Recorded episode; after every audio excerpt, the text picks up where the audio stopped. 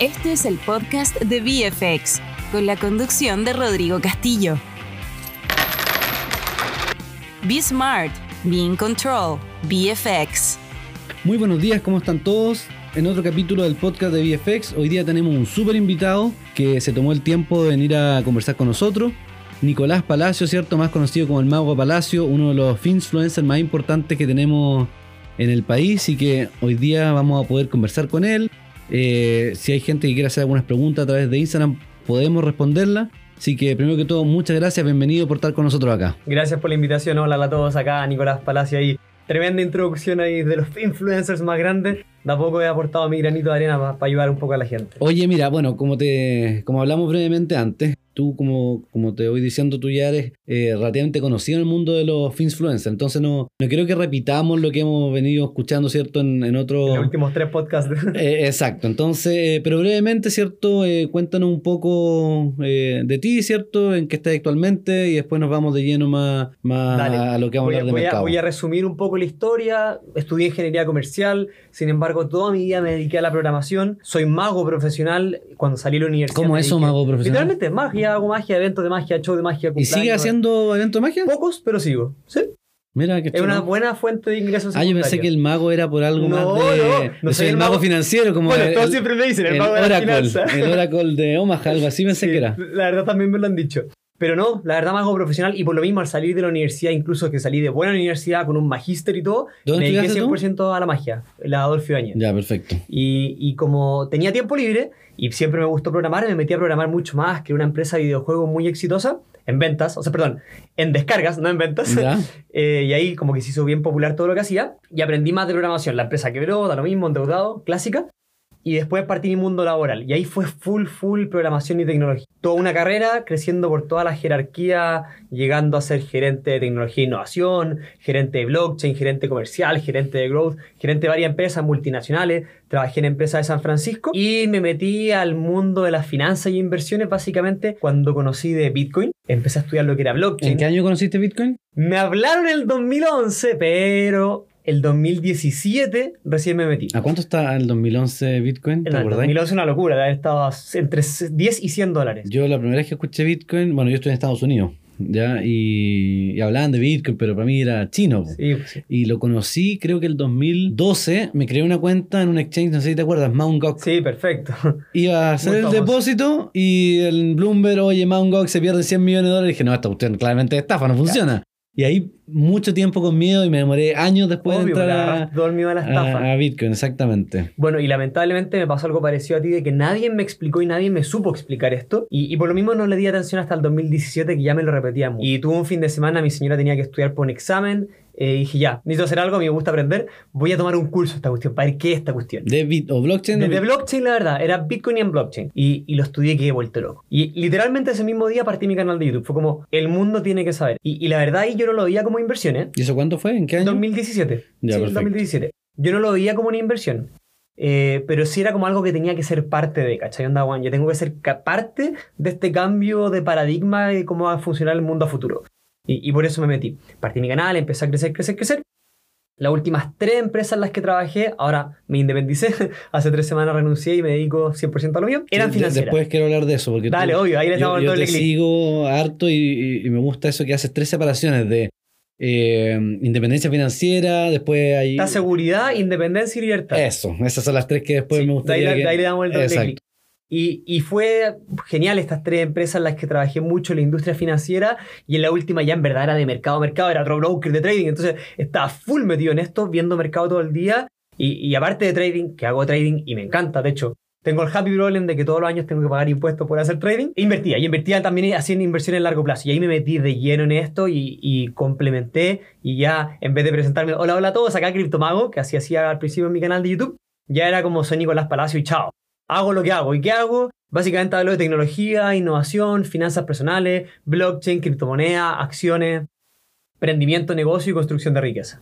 Perfecto. Y esto ya lleváis, bueno, acabas de decir que hace dos semanas, tres semanas renunciaste. Sí. Y para esto tú venís trabajando, ¿cierto? En este eh, proceso para ser eh, independiente financieramente, ¿no? ¿Cómo? O sea, el- mira, Hay tres... Aun cuando el 2017 partí de lleno con el canal de YouTube, te diría que, que partir este proceso eh, o el camino de la libertad financiera lo partí hace dos años. Ya. Y ¿Ahí empezaste a moneti- monetizar el canal o...? no, ahí me di cuenta de. Descubrí un método. De- de- yo soy muy estudioso, estudié todos los libros bueno, y, y me di cuenta como una- un camino que, ojo, es súper simple. Pero no quiere decir que sea fácil, o sea, requiere mucho esfuerzo, si no todos seríamos millonarios, obviamente. Y, y dándome cuenta, desmembrando este método, de hecho, por lo mismo estoy escribiendo un libro al respecto, para enseñar a la gente este método, eh, empecé en ese camino, por eso digo como que hace dos años me dedico a esto. Y te diría que hace exactamente un año y medio que realmente aprendí cómo monetizar. Diría mi canal, pero te diría lo que sea. Hoy ponme en cualquier lugar del mundo, dime cualquier industria o negocio y, y monetizarlo. Origami en Ubuntu y sé que puedo hacer un camino de construcción de riqueza en origami en Ubuntu. ¿Y eso tú crees que lo hiciste, bueno, por todo lo que has estudiado, la experiencia te lo ha dado? ¿Es algo que todos podemos hacer o algo que, que, bueno, tú dijiste, no es, no es fácil? O sea, es simple, Pero complejo. no es fácil. En el sentido que yo estoy convencido de que cualquiera puede hacer. eh, pero digo que, que- que no es fácil porque efectivamente requiere mucho esfuerzo y disciplina. Y son dos cosas que la gente suele no hacer. La gente no tiene alta tolerancia a la frustración, la gente no tiene disciplina para hacer las cosas, la gente no puede bancarse, como fue mi caso, por ejemplo, tres años que mi canal de YouTube crecía así. Hasta, o sea, de los que están escuchando, que crecía poco nada. Claro. Hasta que, si vemos la curva, literalmente en mi canal de YouTube es el gráfico de una curva exponencial. Y hace un año y medio esta cuestión pasó a ser así, que de que en 3, 4 años tuve 9.000 suscriptores, a ¡pum! En un año y medio llegué a 71.300 que tengo hoy día. Ahora hay 71 mil suscriptores. Sí. Y eso es gente que apretó la campanita, suscribir, y le llegan las, está noti- la- suscrita. las notificaciones cuando Sí. subes video. Y, y como contexto, esto es súper diferente a un TikTok o un- a un Instagram. Tiene mucho más nivel de involucramiento y a la vez se logran mejores ventas. En el sentido de que en un Instagram los reels duran un minuto y medio. Ya bacán, comunicáis y enseñáis, pero piensa el nivel de, de cercanía que generáis con alguien si es que día por medio lo estáis escuchando hablar 15 o 20 minutos. Que eso es lo que hace mi público que me sigue en YouTube. Entonces, la gente que te sigue por YouTube es mucho más fiel y se genera un impacto mucho más real que ya bacán, en un minuto y medio te digo, mira los 3 10 bacanes, pero no es el mismo impacto que enseñarte una clase de 15 o 20 minutos No, claro. algo al respecto. Finalmente también los, los algoritmos son diferentes. Uno en TikTok tiene 100 mil seguidores versus, no sé, pues 30 mil en, en Instagram. Eh, Se monetizan distinto, tienen diferente valor. Exactamente. Oye, eh, y también he visto que empezó esta como comunidad de influencers, ¿cierto? Que son los influencers Avengers financieros. financieros. Los Avengers financieros. Ahí está, bueno, yo no personalmente conozco o, o sigo a Ackerman, ¿cierto? Estás tú. eh, Santi Inversor, Romy Capetillo y soy Caro Molina. Exacto. Y ellos, bueno, ¿cómo eh, decidieron armar este grupo? ¿Quién lo armó? ¿Y cuál es la, la gracia y el sentido Mira, hacer esto? Francisco Ackerman se conocía con Romy porque trabajaron en la misma empresa. Y no sé cómo llegaron a la Caro y se conocieron los tres. Los tres organizaron el Finance Fest, que es un seminario de finanzas e inversiones. Y me invitaron como speaker. Y ahí partimos con lives. Fui a este evento también. Y nos empezamos a conocer. Y desde ahí como que ya salió el... Oh, alguien dijo en los comentarios. bueno, Ustedes son como los Avengers financieros. Y aparte que soy fanático de Marvel. Tengo un cuadro de Iron Man atrás en mis cuadros. Tengo un mazo de cartas de los Avengers financieros porque soy mago y, y me encanta la cuestión. Como que al tiro piqué, me encantó. Eh, y empezamos nosotros también a hablar un poco con eso respecto a eso, eso, eso. Y, y después dije, ¿sabéis que tenemos que hacer algo con esto? Y le invité a todos a que partiéramos nuestro canal de YouTube. Y ahí partimos el canal de YouTube y estamos. tienen un canal propio. Sí, tenemos no- un canal como de los Avengers financieros que no es de nadie y es de toda la vez. Todavía, la verdad, no le hemos dado el foco correspondiente, pero, pero estamos ahí tratando de subir como un video a la semana. Y es educación financiera, netamente. Sí. Perfecto. Oye, eh, y un poco ahora pasando a, a algo más, más contingente, ¿cierto? Eh, hablando de, no sé, por el dólar, eh, oportunidad de inversión. eh, ¿Tú cómo ves todo este proceso que hemos vivido con, la, con el plebiscito y qué crees que va a pasar? No, no estoy preguntando, o sea, preguntando si va a votar a prueba o rechazo, sino cuáles creen que son los escenarios posibles ante un rechazo y un, y un apruebo. Eh, Eh, porque es- tú es eres, una bueno, locura. Sí, no, yo, yo aparte. tú eres inversionista, entonces no, totalmente. esta Y he cuestión te- dólar peso como loco y estoy totalmente expuesto al dólar. Aparte hice siete, no todos saben, pero hice siete años clase de economía en la universidad, o sea, algo hecho. Eh, efectivamente, es una locura porque la gente se burlaba mucho de las criptomonedas y en las acciones y en el dólar peso chileno hemos visto una volatilidad Es que es igual a las criptomonedas. Pues si yo digo ahora eso, oye, Eh, intentamos más volátil que el Bitcoin. es O sea, una- para el tiro poner ese contexto, lo que hemos visto en nuestra divisa es una cuestión que es una locura. O sea, y en otras divisas, el rublo, la, la lira turca, es una locura. Son cosas no normales. Entonces ya eso eh, te demuestra también, y por eso también soy fan de, de las criptomonedas, de que el dólar en general, no estoy hablando del dólar peso, ya no tiene mucho respaldo y por lo mismo tiene tanta volatilidad. Ya todos sabemos que no está respaldado en oro y todas esas cosas. En particular el dólar peso chileno, eh, de que ha tenido una alza, pero sin igual, o sea, realmente una locura. Y grandes factores de esto es la recesión, obviamente, se demanda menos cobre y por lo mismo el dólar peso tiende a subir, pero también influye mucho esto del plebiscito y las constituyentes y esta elección que viene ahora en septiembre. Porque genera incertidumbre. Y a los inversionistas como yo, o todos los inversionistas más grandes e institucionales, si hay algo que no les gusta, si hay algo que les espanta, si hay algo que les da miedo, es la incertidumbre. Pero hay que. Claro, hay que, pero hay que separar incertidumbre a volatilidad, porque también Sí. la volatilidad Es buena. eh, la necesitamos. O sea, no sirve de nada. Personalmente yo no opero renta fija, opero solamente renta variable. Entonces, si no tenemos volatilidad, no hay forma de ganar plata, No, ni perder plata. To- Totalmente, a mí me gusta la volatilidad por algo de Go Trading. Exacto, pero la incertidumbre es, otra cosa. O sea, Sí. tenemos que separar que incertidumbre y volatilidad no, no es lo mismo. Y, y- y efectivamente, como dices tú, tenemos incertidumbre y hemos tenido volatilidades anormales y, y demasiado. Y por eso es que hay incertidumbre, que hacia arriba y que hacia abajo. Eh, y esta incertidumbre, ¿y por qué los inversionistas le tienen miedo a la incertidumbre? Porque no saben lo que va a pasar. Y, y esto es lo que la gente no suele entender y, y es lo que me ha tratado de comunicar en diferentes videos. Y la gente todavía cree que, ah, que me han tratado de comunista y de lo contrario. O sea, es, es una locura, me han tratado de lo contrario. Impresionante, sí. Y, solo porque he dicho de que los dos escenarios generan incertidumbre. El apruebo genera incertidumbre, por lo tanto, volatilidad, que puede ser buena o mala, como bien mencionaste, pero genera incertidumbre y eso da miedo. Y dólar si sale a prueba. ¿Pa dónde- ¿Hasta cuánto nos vamos? Uf, es difícil saber. Yo creo que superamos la luca seguro, Sí, fácil, sí, y entre 1100 y 1200 en menos de un año, yo creo Yo que también para creo allá. lo mismo. Sí. Y, y el apruebo genera incertidumbre porque una nueva constitución, independiente si sea muy buena, independiente si sea muy mala, dejando de lado todo sesgo político, una nueva constitución son nuevas reglas del juego que generan incertidumbre para los inversionistas. Si sale el rechazo, también, porque ahora ¿qué va a pasar? Quieren cambiar, quieren hacer una nueva. Exacto, hacemos una nueva, volvemos a las manifestaciones y quemamos todo Chile, genera incertidumbre igual. Cualquiera de los dos escenarios yo creo que debería hacer subir el dólar peso. Pero ¿sabes lo que creo? Eh, yo creo. O sea, de hecho hicimos un seminario la semana pasada sobre el plebiscito y el consenso, ¿cierto? Porque fue también una especie de discusión. Apruebo, dólar para arriba, rechazo, efecto inmediato, un gap bajista. Seguro, yo también creo. Eh, pero, Pero- como, decís tú, oye, de nuevo, que parte todo el deseo, eh, la desconformidad y también cuánto va a ser esta cuestión. Si gana el rechazo por poco, tenía una mitad importante de descontento. Y, y lo mismo para otro lado, si gana el apruebo, esta cuestión no va a ser probablemente un 80-20 como fue la, la elección del, del plebiscito. Entonces, vamos a tener volatilidad nuevamente. O sea, yo creo que va a haber un gap Sí, bajista. creo que lo describiste perfecto. Yo, yo creo lo mismo. Vamos a tener un gap bajista y después va a tener una, una tendencia alcista a lo largo del tiempo, creo yo, por esta incertidumbre. Exacto. Oye, se nos une Camilo Celedón, eh, ejecu- no, eh, no ejecutivo, eh, analista senior de, de VFX. Está invitado al podcast, está tomando una reunión, así que ahora se nos incorpora. ¿Cómo está Camilo? Muy bien, ¿y ustedes qué tal? ¿Cómo va todo? Bien, empezando a ¿Todo bien hablar de los temas difíciles, de, de un poco más, más, más político. Eh, pero eh, efectivamente, o sea, vamos a tener un gap bajista, yo creo que hasta posiblemente 800 puntos, 850, no, no sé.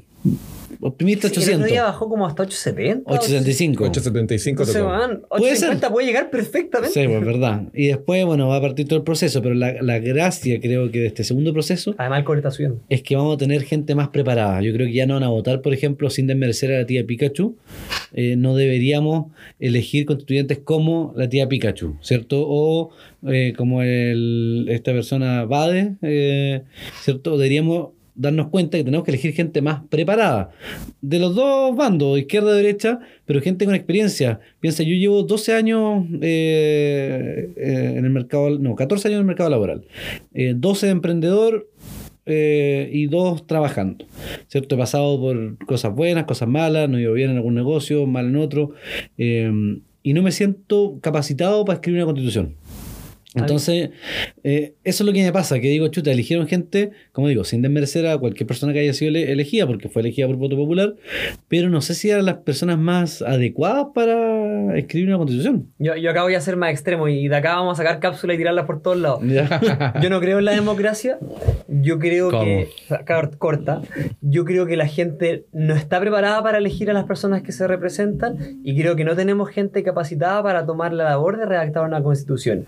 Si yo estuviera a cargo de algo por el estilo, contrataría a las mayores consultoras del mundo, los que han redactado las constituciones más importantes de los países que realmente queremos ser y haría una pega con ello. Escucharía a la gente, porque tenemos que saber lo que la gente quiere, tenemos que saber las necesidades de las personas, pero eso lo te- tendría como feedback para con expertos de la temática redactar la O constitución. sea, por eso te digo, no me siento preparado yo porque alguien. Eso- ese punto es súper importante lo que tú dijiste, y por eso me encantó, porque piensa la las personas que se postulan a esto, y acá tú dices sin desmerecer, con mucho cariño, desmereciendo. eh, onda, ya, no sé, yo, bueno, no, no voy a decir yo para no tirar números, pero hay varios gerentes que están mucho más capacitados que los que fueron elegidos. Pero están ganando 5, 6, 7, 8, 10, 20, 30 y he escuchado hasta 50 palos al mes. No van a postular a la constituyente. No. No voy a tener a las mejores personas redactándola. ¿A quiénes vas a tener? A compadres que, no sé, la verdad no sé cuánto les pagan, pero creo que entre 2, 3 palos al mes. Pero hay gente que para eso es más plata que la concha de su madre. Sí, harta plata. So, bueno, life changing money, dinero que te va a cambiar la vida. Puta, tenemos personas que no saben nada, medidas redactando la constitución de un país. Para mí es una irresponsabilidad brutal. Y quiero creer lo que tú dijiste, de que vamos a aprender y vamos a elegir mejores. Deberíamos. Y la verdad, creo que va a pasar hasta cierto punto, pero aún así no vamos a lograr a tener el nivel de personas para redactar una constitución real Yo para los lo cambios mismo. que queremos. Yo creo lo mismo porque yo creo que cuando pasó todo el tema del, del 80-20, de que íbamos a hacer la nueva constitución, yo sí estoy de acuerdo en que la gente esperaba un cambio. Yo creo que fue algo, o sea, fue un 80-20, o sea, claramente la gente quería, quería un Cambio. cambio. Eh, y yo creo que como todo en el mundo, uno no aprende hasta que le pasa a uno. Porque nosotros tenemos países vecinos que claramente están bastante mal, o sea, comparados con nosotros, muy mal, y nosotros no estamos bien. Eh, entonces yo creo que ya lo hicimos, ya caímos quizás en eso que podría ser llamado horror o no, depende, o sea, la gente se manifestó obviamente. Error no forzado, como se ocupa ahora. Claro, eh, y hoy en día yo creo que, que, claro, o sea, está ese descontento, o sea, por eso igual, Totalmente. por eso el rechazo ha ganado tanto, tanto popularidad, claro, o sea, desde un 80-20 a que ahora esté ganando el rechazo, se supone que no debería por qué pasar. Que han jugado con nuestra plata, al final gastan nuestra plata. Han jugado con nuestra plata y han tomado putas decisiones. Yo creo que esa es la molestia más grande, de que al final lo que, lo que tú dijiste es súper importante, sea lo que sea que están ganando, que debe ser más de dos palos, yo creo, eh, es como, puta, hay gente que se saca la cresta por ganarse esas lucas, eh, que se toma en serio las cosas, y, y, puta, acá como que fue un tema más de, sensiona- de- de sensacionalismo, por decirlo de alguna forma, el tema de la votación, fue como algo muy nuevo, entonces todos querían participar, de hecho, muchos íconos también ahora de la televisión como económica, el de las mañanas, también se crearon mucho por, por estos temas, y, yo creo que ahora lo importante es no desinformar más, o sea, si vamos a hacer algo, sea apruebo, sea rechazo, da igual, pero hacer las cosas bien, o sea, tal como dijiste tú, contratar gente capacitada, o sea, yo creo que eso es súper importante, igual estamos haciendo algo importante, no, no es cualquier Pero, por cosa. ejemplo, ¿está capacitado el Congreso para hacer esta cuestión? No, para mí no. No, yo creo que tampoco. No, sí, para mí no tenemos gente capacitada. O sea, probablemente. Pero eso no va a pasar. O sea, no vamos a, ele- personas no vamos a elegidas por elegir ahora a alguien de afuera. Va a ser acá interna esta cuestión. No, no me cabe duda, ese es el problema. Entonces no va, va a tener que hacer con los best and brightest de acá. No sé, no sé cuál es la mejor opción. Pero entonces, para resumir un poco el tema de, de dólar peso. Apruebo, estamos, es un consenso que es para arriba el dólar, ¿cierto? Sí, yo creo que sí. Y rechazo momentáneamente Gap un bajista, gap bajista y dependiendo... Creo yo que después vamos con tendencia alcista. Obviamente los factores externos que, que la Fed y que el cobre van a afectar, pero yo creo que, que dejando eso constante, la tendencia debe ser alcista. Pero la Fed en Estados. Unidos, o sea, la, la inflación en Estados Unidos debería bajar en diciembre, ¿no? En, marzo, ¿cuándo fue que eh, Powell dijo que debería empezar a bajar la inflación? Entonces, internamente yo creo que Sí, le queda en teoría, en teoría, le queda poco. hay, y, y lo demás acá en Chile son 150, 200 pesos, netamente escenario interno. Pues deberíamos estar en, no sé, 650, 700 en el dólar, si es que no tuviésemos este proceso eh, constituyente, puede ser. Pero igual hay varias cosas, porque por ejemplo el, el dólar se ha apreciado harto. O sea, hace poquito lo vimos en 1060, está mucho más agresivo. Antes el dólar se movía mucho menos, ahora se mueve un, un montón de pesos de repente. Lo que ya- hablábamos antes que, que llegara, porque está igual de volátil que las criptos. Así que... Sí, pues súper volátil. O también hay más gente metida en el mercado y viendo el mercado que antes. A eso quería llegar yo. Yo creo que, por ejemplo, el- con, el- con respecto al rechazo, yo igual creo que obviamente va a haber un gap bajista, pero creo que hoy en día es mucho más popular el hecho de conocer que está bueno invertir en dólares. Ahora todos los días salen noticias en las mañanas con respecto al dólar, los matinales se dedican a, a conversar La también gente de estos en la calle habla del dólar. Exacto. Literalmente. Cuando pasó el estallido social, yo iba caminando por la calle y escuchaba a la gente hablar del dólar.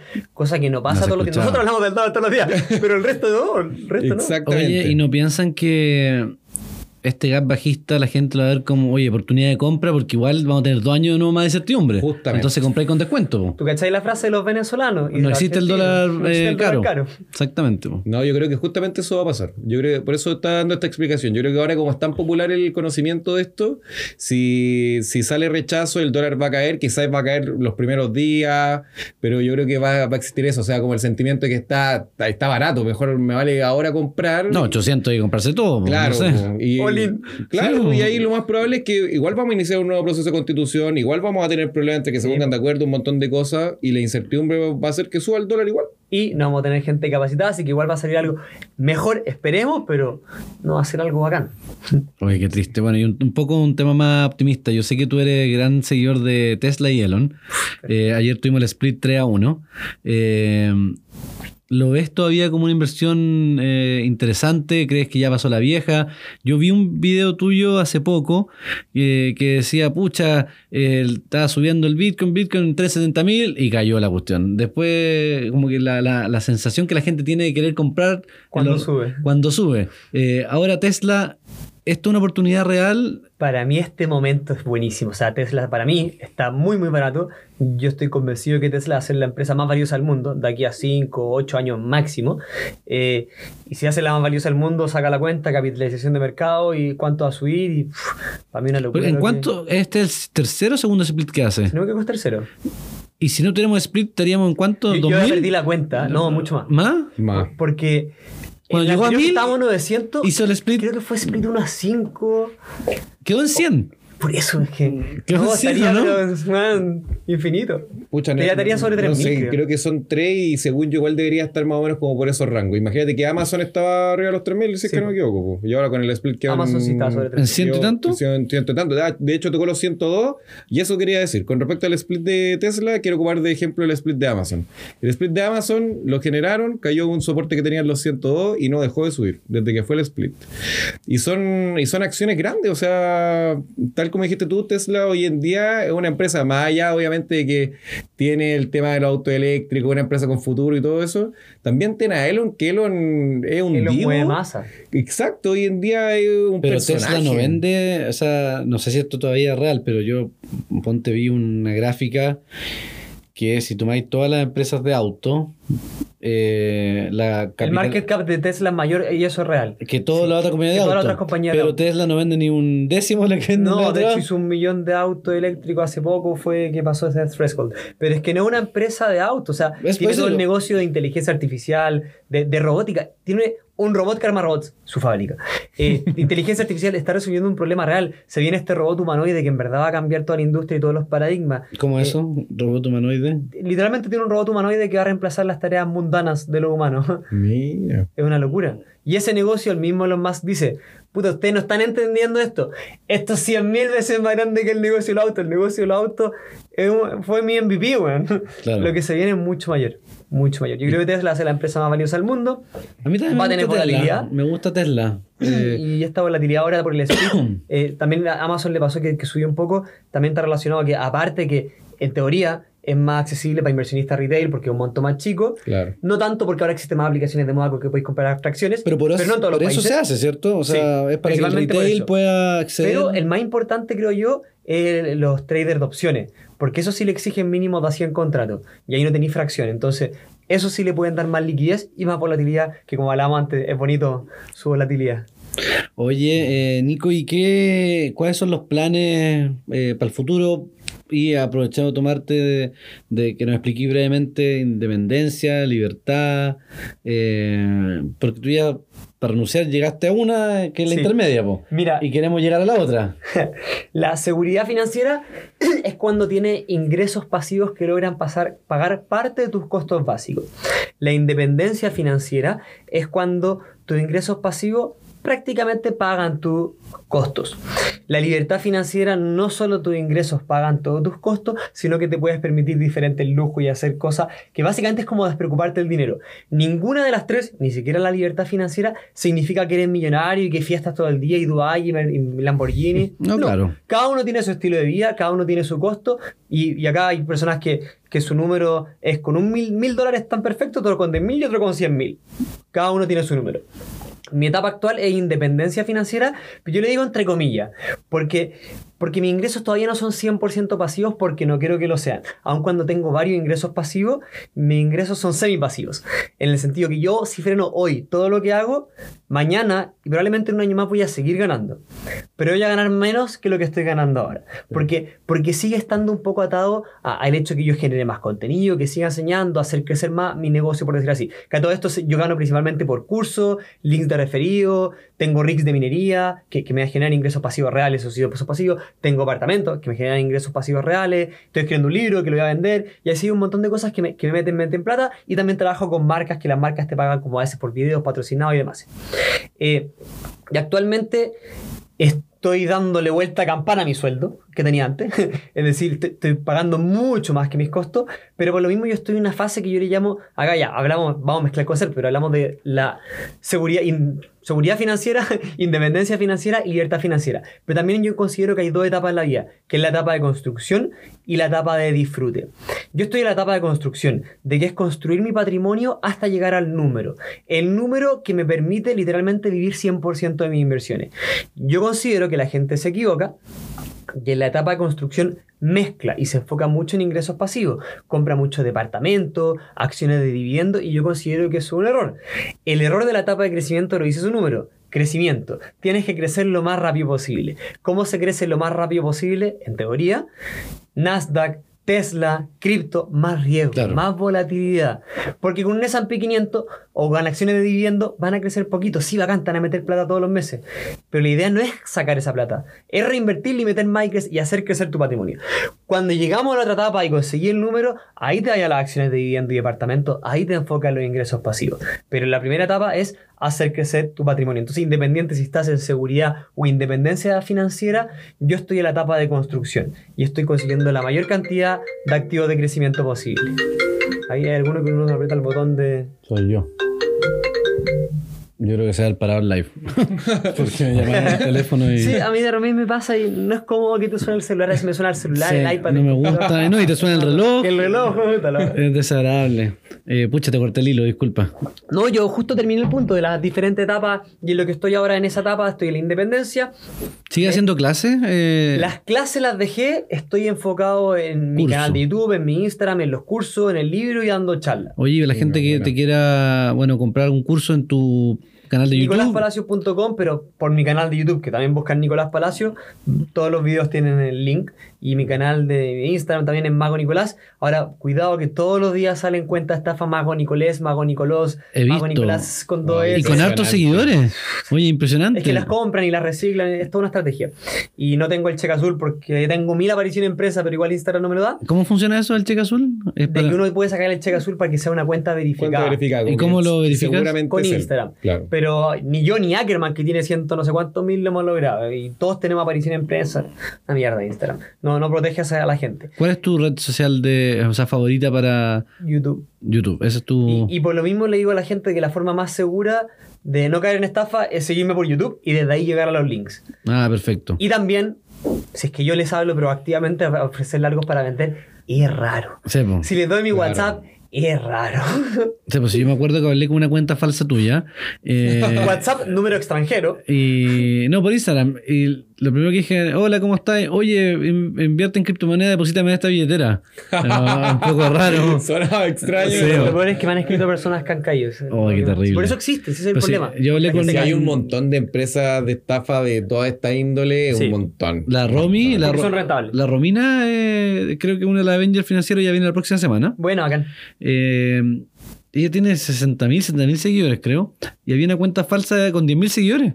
Y le dije, oye, esta no soy tú, ¿cierto? Y me dijo, no, no soy yo. O sea, es que lo que hacen es que tienen cuentas que aparte pagan por suscriptores y, y van cambiando el nombre y ocupan la misma y la reciclan. Sí. De hecho, a Camino Financiero, que son otros gallos que hacen canal de YouTube, la cuenta falsa tenía más que ellos. Entonces, cuando la gente se confunde. Sí, y ahí sí que, chuta, Wow. ¿y ¿cuál es el real, güey? Sí, no, qué complicado. No, complicado. Pero Pero- que esto se ha dado mucho. O sea, el- Pues No, todos los días, literalmente. Oye, llega gente acá, eh, que prospecto, ¿cierto? Cliente que quiere abrir cuenta y dice, oye, no, pero pucha, feliz abro, pero sabéis que eh, abrí cuenta eh, con un, un broker en la isla Vanuatu y No me dejan retirar, me están pidiendo más dinero Exactamente. me- No, tengo- no, y me dicen que depositen una billetera eh, del banco Berkeley. Y yo, pero ¿cómo una billetera del banco? No, pues la opción es estafa. Cuando te piden sacar, o sea, mandar plata para sacar plata, Estafa. es estafa. O sea, no. Y tú puedes ten- cooperar con brokers confiables. eh, es súper fácil esta cuestión y, y es terrible como la gente sigue cayendo. Pero, oye, algunas palabras finales, eh, recomendaciones, eh, invitación a votar. que, que La recomendación en genérica es estudiar, estudiar, hacerse más valioso, aprender sobre finanzas e inversiones, eh, independiente si quieren invertir a largo plazo o hacer trading, lo más importante es que háganlo y después aprendan, porque el solo hecho de hacerlo te va a estudiar y aprender más, así que métete, embarra las manos con montos chicos para probar y, y- ponte. Y, ya eh, pensando en elecciones como toma conciencia, porque yo, yo eh, conversaba con personas que votaron a prueba y me dijeron, pucha, pero ahora estoy súper decepcionada, no me gusta nada la constitución, así que voy a votar, no, no acuerdo si me dijo nulo o en blanco. Chuta, si es que no estás de acuerdo, no es nulo la alternativa. Recházala. Es rechazo, porque no está, sí, es que no estoy de acuerdo con esto, en esto.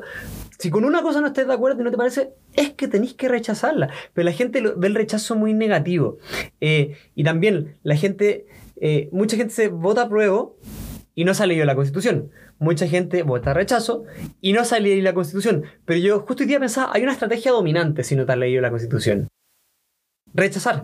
Por el hecho de que es lo que ya conoces. ¿Para qué meterte en algo que no conoces? O sea, si no eres una persona responsable, que se va a leer la constitución y votar con juicio, tienes que rechazar. Si es que te la leíste y estás convencido que la apruebo, vos dale, apruebo, perfecto, respect, bacán. Pero si no te la has leído, bueno, no podías aceptar algo. O sea, es mejor quedarnos con lo que tenemos que aceptar algo que no sabes lo que es. el Sí, premio claro. de Don Francisco. Lo que tienes o lo que tengo en mi bolsillo. Como que no- Claro. no, sabéis lo que hay. Y que la gente, lamentablemente a la gente le gusta ir al casino y, y a veces prefiere lo otro. Es verdad, es verdad. No, es importante informarse, yo creo. Yo creo que es lo más importante sobre todo. Sí. Eh, con temas financieros, con temas políticos. eh, no, no necesariamente ser un experto, pero al menos darte el tiempo de, de dedicarle algo, porque esto tiene consecuencias para todo. Entonces yo creo que eso es lo más importante. O sea, no, no es algo que, que a nadie le va a pasar desapercibido. Oye, solo doble clic porque dijiste algo súper importante. Eh, no hay que ser experto y eso es demasiado cierto. Por eso yo les digo, anda, literalmente partan ahora en lo que sea que quieran hacer y de a poco vayan aprendiendo. No tienen que estar todo el día mirando gráficos. La gente cree porque hago trading estoy todo el día. No, hago trading cinco minutos. Cada una semana me meto un ratito ah, tuk, tuk, y compro. Y literalmente pongo un gráfico psycho de un minuto. y, listo, me hago mi pasada en Tesla y me voy bueno, en el dólar peso. Pero no, tenéis que ser experto y estar todo el día metido. No es necesario. Es verdad. Oye, Nico, yo quiero agradecer tu tiempo. Eh, Estuvo súper entretenida la conversa. Espero lo hayas disfrutado también y tenerte nuevamente en nuestro eh, podcast. Así que, de verdad, muchas gracias. Gracias, Camilo, por acompañarnos y nos veremos eh, nuevamente en otro capítulo. Buena, gracias por la invitación. Chao, chao. Adiós. Gracias, chao.